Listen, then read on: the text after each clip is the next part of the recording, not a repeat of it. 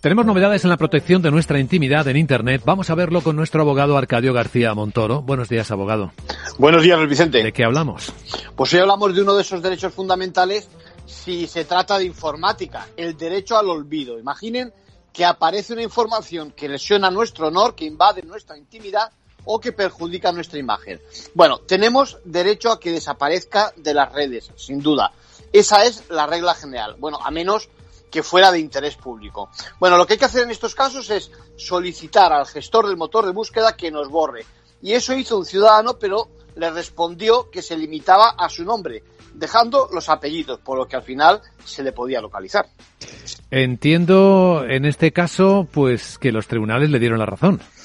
Bueno, sí, pero tuvo que recurrir a la justicia para que se eliminase de la lista de resultados de las búsquedas, pero no te creas, no lo ganó ni en la Audiencia Nacional ni al principio en la Agencia Española de Protección de Datos.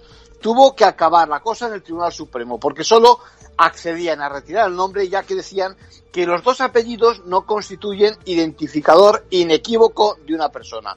Bueno, ahora conocemos que el más alto tribunal ha corregido esto, extendiendo la protección también al nombre completo, es decir, incluidos los dos apellidos. Repito, siempre que no se trate de información de trascendencia pública y sea obsoleta. Claro. En conclusión. Bueno, pues ha sido una lucha desproporcionada, yo creo que para que se le reconozca un derecho bien simple dentro del entorno de libertades que ha de regir en la informática y en las redes. Gracias, abogado.